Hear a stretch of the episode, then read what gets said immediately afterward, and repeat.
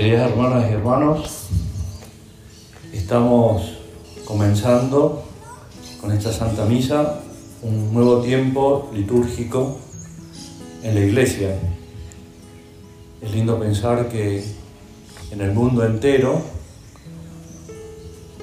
en los cuatro puntos cardinales, los cinco continentes, todos estamos esperando este momento tan importante que es la Santa Misa y el comienzo del Adviento, que es la llegada, la próxima llegada de Jesús. Faltan pocas semanas, cuatro semanas, para que llegue la Nochebuena. Y desde ya le estamos pidiendo al Señor, ven Señor Jesús, va a salir muchas veces a lo largo de este tiempo litúrgico en la Santa Misa, en la liturgia de las horas que rezamos los sacerdotes. Ven Señor Jesús y no tardes, este es el tiempo propicio, ábranle el alma a Dios, con el deseo de que sea realmente un tiempo distinto, un tiempo de cambio, un tiempo de conversión, como lo estarían haciendo en este momento, faltando cuatro semanas, la Virgen y San José. Ellos estarían preparando todo lo necesario para Jesús que estaba por llegar, el Hijo de Dios hecho hombre, el esperado de todas las naciones, y bueno, y ellos estarían también eso, preparando materialmente y preparándose espiritualmente. Ese milagro que, que fue la concepción virginal de María, la Virgen que se sentía la esclava del Señor, diría, voy a poder, realmente será, voy a poder tener en mis brazos al Dios hecho hombre. Y sí. Y San José, el padre adoptivo, pero padre con todas las letras de Jesús, también, ¿no? O sea, no podría creer que el milagro se estaba realizando y que Dios había confiado en él. Por eso las lecturas de hoy nos ayudan mucho a preparar este tiempo que también está dentro del tiempo de preparación para la fiesta de la Inmaculada, el próximo 8 de diciembre. Ya todos estos días están yendo a Cacupé muchos peregrinos por distintos medios, caminando a caballo, en coche, en bicicleta. Me llamó la atención una foto que estaba en las redes de un chico que tendría 20 años que estaba frente al portal de la basílica, arrodillado y emocionado de poder visitar a la Virgen en un día cercano a su fiesta. También ese peregrinaje de tantas personas que van a Cacupé en estos días, a lo mejor también nosotros vamos, y aunque no fuéramos, podemos ir espiritualmente, que ese peregrinaje también nos ayude a pensar en el peregrinaje de la Virgen y San José con el niño en el seno materno. Y que nos lleve a, a convencernos de lo que en el Antiguo Testamento, hace miles de años, el Señor nos transmitió a través del profeta Isaías cuando nos decía que el Señor tiene un rostro y ese rostro es el rostro de Jesús. Y por tanto vamos a invocar un nombre y ese nombre es Jesús, el Salvador. Y es bueno pensar, bueno, para mí Jesús realmente es mi Salvador, es lo más importante de mi vida. Soy agradecido con todo lo que el Señor me ha dado, soy agradecido con todo lo que tengo, soy agradecido porque hoy todo anunciaba lluvia de todos estos días, de hace 15 días más o menos, que empecé a seguir el pronóstico. Y, ayer diluvió, pero hoy eh, no llueve, hace calor, está húmedo, pero no llueve. Y uno dice, qué bueno que es Dios, qué buena que es la Virgen, qué bueno que es San José, porque nos da esta oportunidad de celebrar todos juntos el Día de la Familia. Los que no están porque no han podido venir o porque van a venir más tarde, también están presentes espiritualmente y también rezaremos por ellos. ¿Qué es lo que podemos hacer? Nos lo dice también el profeta Isaías. Nos hemos convertido en una cosa impura, porque hemos nacido con el pecado, se nos ha perdonado en el bautismo, se nos perdona cada vez que nos confesamos. Toda nuestra justicia es como un trapo sucio, pero tenemos la oportunidad de volver a empezar, de volver a retomar ese camino perdido, de volver a ser otros Cristos. Tú nos ocultaste tu rostro, decía Isaías al Señor, sabiendo que en algún momento ese rostro iba a ser un rostro humano, que es el rostro de Jesús, un niño recién nacido. Y nos pusiste a merced de nuestras culpas. Pero tú, Señor, eres nuestro Padre. Y ese Padre es un Padre bueno, un Padre que perdona siempre, un Padre que espera, un Padre que nos comprende, un Padre que nos quiere. Cada vez que nos acercamos al sacramento de la confesión, es muy impresionante porque se revive, revivimos en carne propia la parábola del hijo pródigo. Ese hijo que por ambición, por descuido, por ignorancia o por maldad, gasta todo y después vuelve al Padre. Por eso hoy le pedimos a la Virgen, a San José, al niño que van a nacer, que nosotros también en este tiempo de Adviento, en estas cuatro semanas, volvamos al Padre. En estos días hay mucha gente que quiere, que busca, gracias a Dios, el sacramento de la confesión. Y, hay de todo, ¿no? Porque hay algunos o algunas que se acercan y te dicen, Padre, yo la verdad que no tengo nada de qué pedir perdón.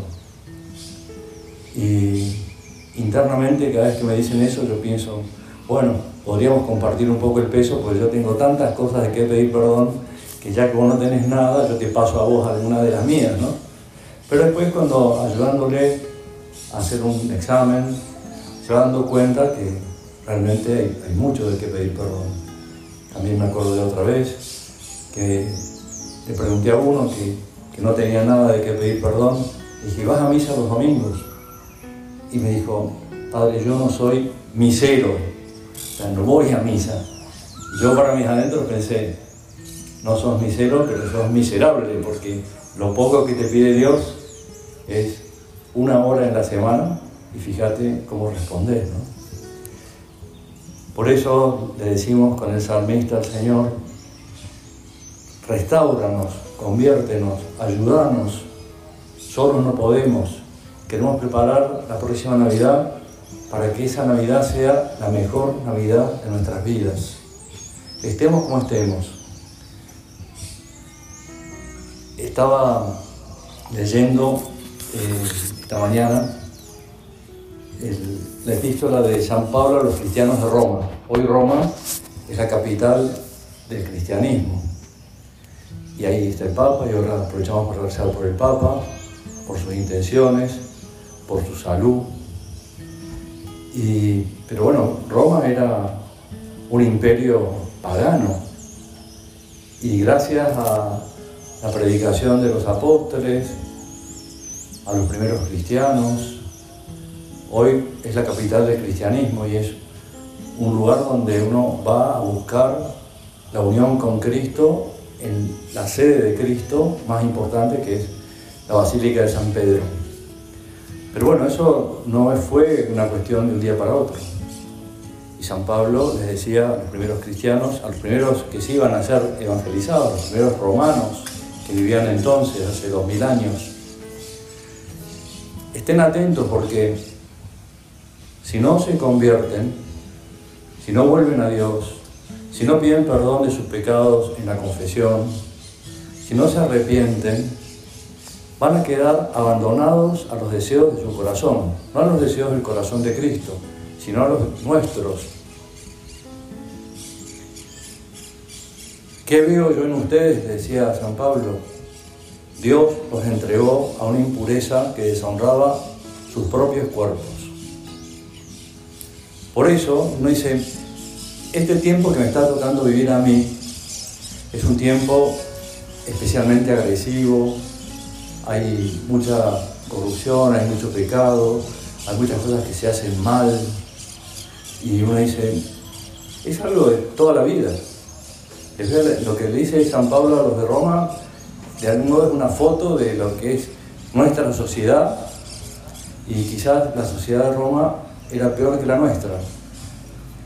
Cuando uno se deja llevar por esas malas inclinaciones, cuando no lucha, todos tenemos esa, una fuerza que nos tira para arriba y otra que nos tira para, para abajo. Por eso Dios los entregó también a pasiones vergonzosas. Sus mujeres cambiaron las relaciones naturales por otras contrarias a la naturaleza. Dice, wow, hace 21 siglos ya estaba diciendo San Pablo a los que querían ser cristianos, cuidado, porque las pasiones van a estar siempre presentes. Del mismo modo, los hombres, dejando la relación natural con la mujer, ardieron en deseos los unos por los otros, teniendo relaciones deshonestas, entre ellos y recibiendo en sí mismos la retribución merecida por su extravío. Es duro. Uno dice, bueno, y este ambiente, esta sociedad cambió. Por tanto, yo también puedo cambiar. Y puedo cambiar porque Jesús está de mi lado, porque Jesús va a nacer, porque Jesús hizo hombre por, por mí, porque Jesús va a nacer y nace para morir. Y como no se preocuparon, cosa que es lamentablemente bastante habitual, por reconocer a Dios en su vida diaria, Él los entregó a su muerte, a su mente depravada, para que hicieran lo que no se debe. Están llenos de toda clase de injusticia, iniquidad, ambición y maldad. Y ya sigue San Pablo escribiendo a la sociedad entonces, que es muy parecida a la nuestra, pero nosotros tenemos un redentor, nosotros tenemos a Jesús que nace, por nosotros tenemos a Jesús que vuelve a apostar por nosotros. Te regalo de nuevo este año cuatro semanas para que te prepares muy bien para la próxima Navidad, para que renazcas, para que renazcas conmigo, para que dejes de ser insolente, enemigo de Dios, arrogante, vanidoso, hábil para el mal, rebelde con sus padres, insensato, desleal, insensible, despiadado. Va contando así más o menos, dando algunos tips, como se dice ahora, ¿no? Y dice, bueno, yo me anoto a todo, ¿no? Porque siempre hay algo de esto. Y a pesar de que no conocen el decreto de Dios, que declara dignos de muerte a los que hacen estas cosas, no solo las practican, sino que también aprueban a los que las hacen. Nosotros comprendemos a quienes se equivocan y actúan mal. Y rezamos por ellos, ahora mismo también, por lo que puede haber de pecado y de desunión en nuestra propia familia, por lo que puede haber en nuestro barrio, en nuestro entorno, en la sociedad en la que vivimos, en el país donde estamos, por los cinco continentes. Siempre tenemos que llegar así.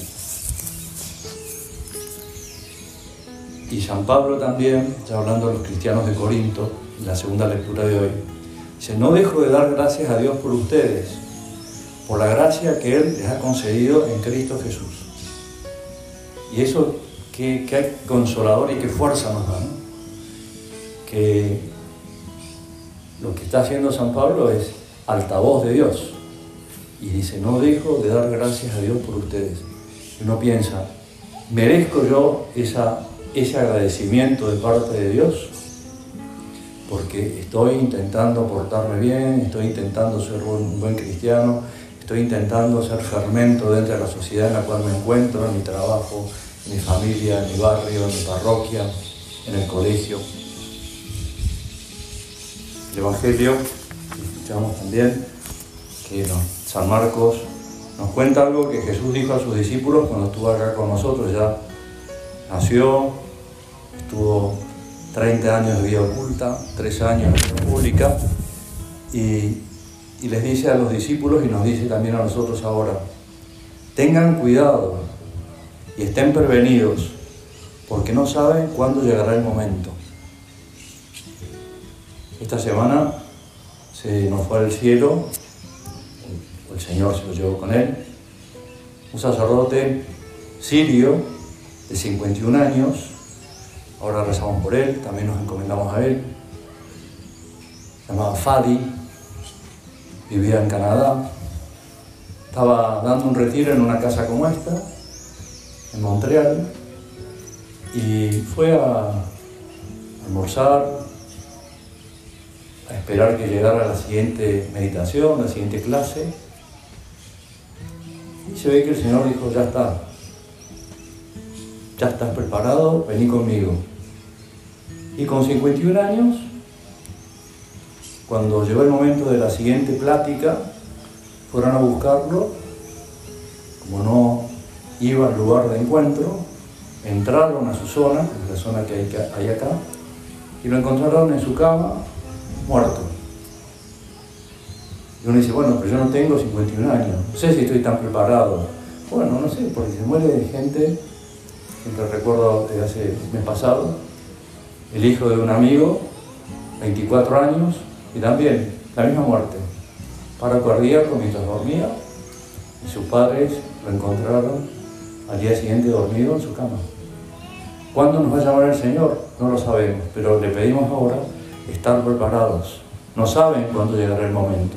Por eso tenemos que estar siempre con las valijas preparadas, como tenía la Virgen y San José cuando en su adviento, en su espera de Jesús, la tenían todo preparado para darle lo mejor a Jesús. Termina el Evangelio, esta parte que el Señor les dice a, los primeros cristianos, esto que les digo a ustedes, los digo a todos.